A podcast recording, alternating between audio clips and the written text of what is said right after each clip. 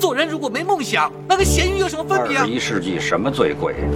人才。对不起，我是警察。我曾經聽人講過，當你唔可以再擁有嘅時候，你唯一可以做嘅就係令自己唔好忘说的是。一辈子，差一年、一个月、一天、一个时辰，都不算一辈子。电影解读奇方高能。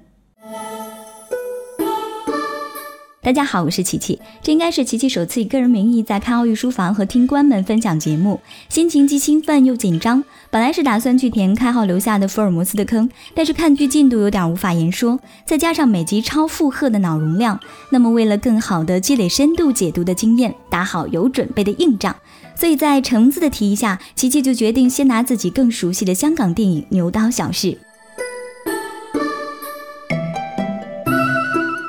四要和列位分享的这部电影是《青蛇》，一九九三年上映的一部来自鬼才导演徐克老爷子的经典之作。一说起经典啊，很多年轻的朋友会下意识觉得片子老、不时兴、马赛克画质。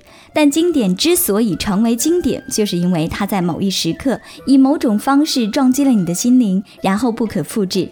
那么，让我们于偶然间来窥探这种迷人的邂逅，也不失为一桩美事。闲话少叙，书归正题。白素贞的故事家喻户晓，琪琪就不再赘述。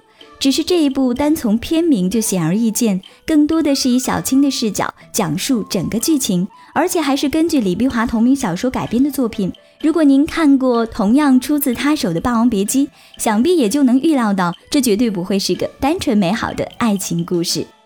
琪琪自作主张地把主角分为佛、人、妖三种身份，因为他们对身份的认知在很大程度上影响了各自的行为。先来说说敬神似佛的法海，他刚出场就是居高临下俯瞰众生的超脱姿态。他看到的人面目狰狞，形同鬼魅；他遇到的妖鹤发童颜，仙风道骨。但他却简单粗暴地恪守人神鬼怪等级有序的信条，给芸芸众生贴上了标签儿。吸收佛印、性情和顺的蜘蛛精被他废去了百年的修为，许仙、白蛇被他活活拆散，水漫金山更是因他而起。白蛇对他的评价是佛我合一，法力高深，不可招惹。表面上他是一副佛家代言人和践行者的模样，而实际上他个人的修为却完全无法驾驭他的法力，肆无忌惮的滥用，然后招致各种恶果。如果他跟唐僧一样手无缚鸡之力，顶多在唠叨的时候被人打一顿。坏就坏在他是个打遍天下无敌手的狠角色，这样的人手握生杀大权实在是太过危险。只看人妖不分善恶的法海，并未参透佛经的真谛，经常自以为是地站在佛的高度去评判他人的是非功过。然而他的境界很低，而且格局很小，所以当他意识到自己犯错的时候，不敢直面过失，选择不断逃避，甚至去做更多错事来进行掩饰。比如无意中看到衣不蔽体、正在生孩子的村妇，他即刻转身，却又停下脚步，眼睛没有看，不代表心里不去想。乃至后来他参禅打坐时，满脑子都是白花花的大腿，激烈压制后，竟又生出了魔障。对于此时出现的丑陋无比的心魔，琪琪曾经看到过这样一种解释：精虫上脑。惊讶之余，不免觉得十分贴切。他们因法海而生，为法海而来，所以法海大开杀戒的时候，他们不怕不躲，反而狂笑不止，口中念念有词。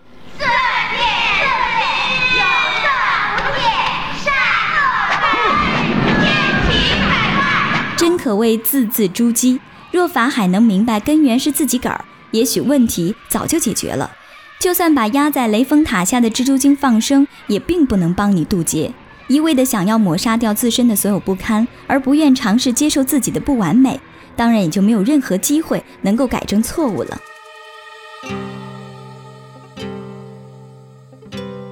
说完了佛，再来说人吧。不少看过的朋友可能会觉得许仙就是个渣男，见一个爱一个。还是让琪琪来说句公道话吧，其实就是寻常人做的寻常事儿。他只是没法成为坐怀不乱的柳下惠，在面对小青的霸王硬上弓，有点招架不住，产生了些许动摇，没有极力挣扎而已。真的不必对他太过苛责。他不像法海那般假正经，反倒更显坦荡可爱。当被迫剃度的时候，他理直气壮地大喊：“我不想修行，沉迷于女色，我愿意，我舒服，怕什么？你们这是妒忌我，妒忌我！”真想给他点个赞，至少在正视自己这方面，他这一介凡夫俗子甩了法海十几条街。当初法海跟小青斗定力的时候一败涂地，恼羞成怒的他居然动了杀机。自己的问题向来让旁人背锅，最后还找了一堆冠冕堂皇的理由软禁许仙。难怪连金山寺的佛像都默默表示实在没脸看，挂不住的金钵一次次的脱落。在许仙没有遇到白蛇之前，教育学生的架势颇有点像法海。可后来被白蛇套牢之后，他就再没干涉过学生自由恋爱了。自己都做不到的事儿，何苦强求他人呢？法海真该好好学学。别看许仙时时处处被牵着鼻子走，可他的境界真比法海高出不止一个段位。而且白蛇和小青在金山寺门前跟法海斗法的时候，许仙也表现出了一个男人该有的担当。他非常无奈地选择了妥协，没有法力的他只能用这种苟且的方式来守护家人的周全。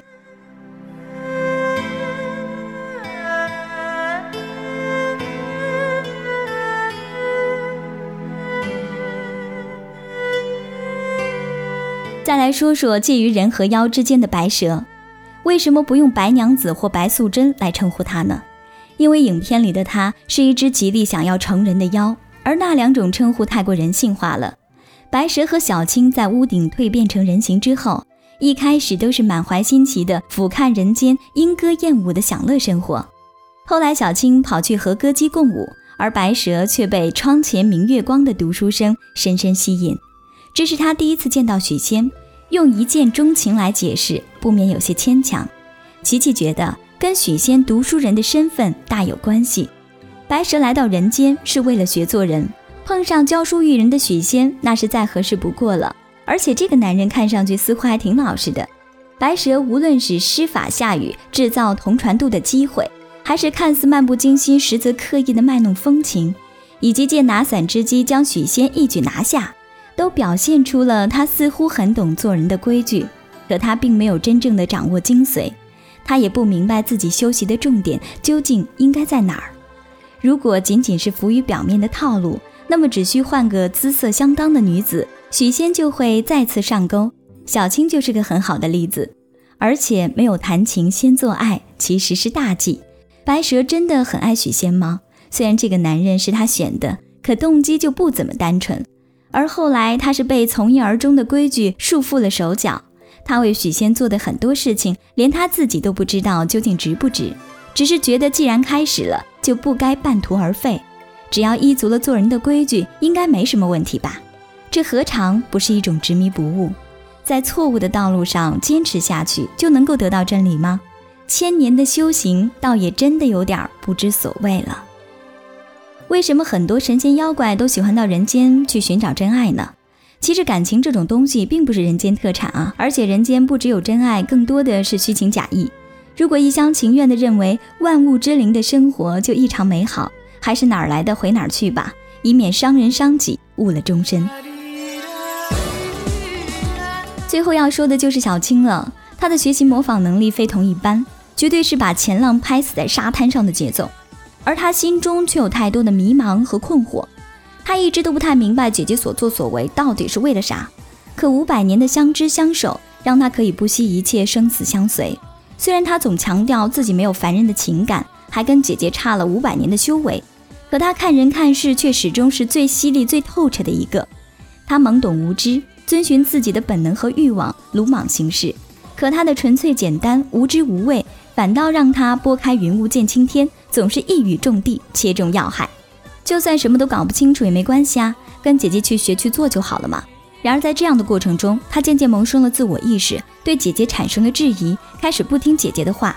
当然也是为了怒刷存在感。天底下那么多男人，他偏要招惹许仙和法海，就很能说明问题。这两个人是能够证明他比姐姐厉害的重要工具，而他的百般挑逗，只是没有感情成分的欲望宣泄罢了。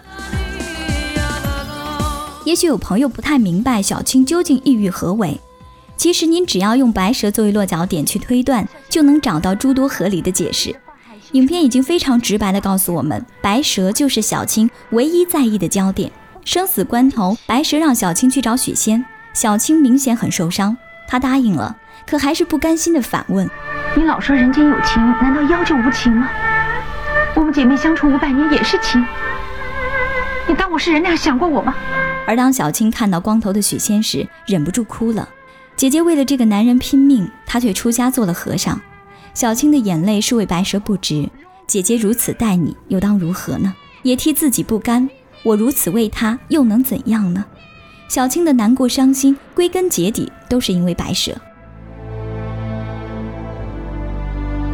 咱们再来对比一下白蛇的眼泪。当时两人因为小青扑倒许仙的事大打出手，后来小青求饶，白蛇却执意让他离开，因为自己已经怀上许仙的骨肉。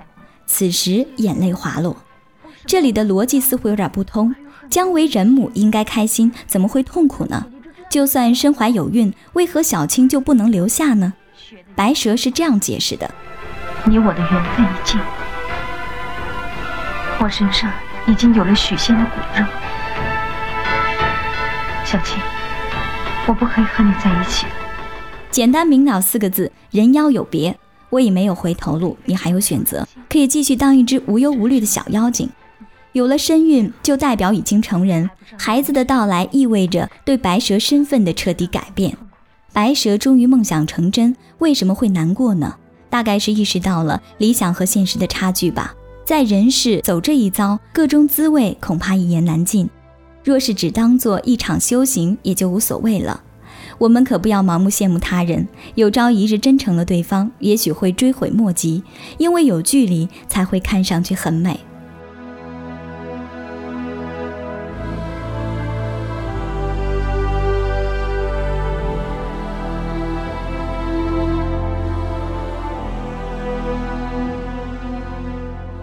转过头来继续说小青吧，他找到了许仙，却未能见到白蛇最后一面，伤心之余直接捅死了许仙。我应该跟姐姐在一起的。真正的爱可能就是一种成全吧。可许仙死的有点冤了，法海又准备替天行道了。小青反问：法海，你也杀了不少人，金山寺的和尚全都是你杀的，你自己看看。法海确实早就应该找个地缝钻进去静思己过，以免继续危害人间。心力交瘁的小青本来就对人间没有多少眷恋，经此一役更是不愿多待。只是临走前，他留给世人这样的疑问：我到人世来，被世人所误。你们说人间有情，但是情为何物呢？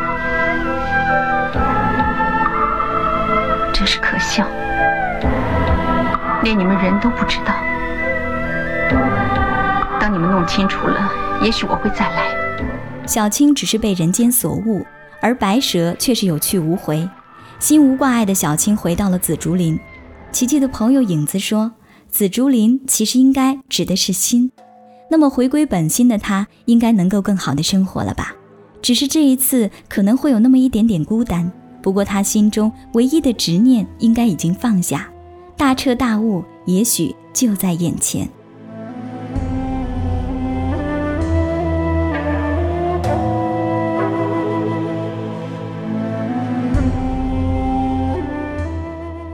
琪琪的电影分享就到这里了，敬请关注微信公众号“开号御书房”，咱们下期节目再会。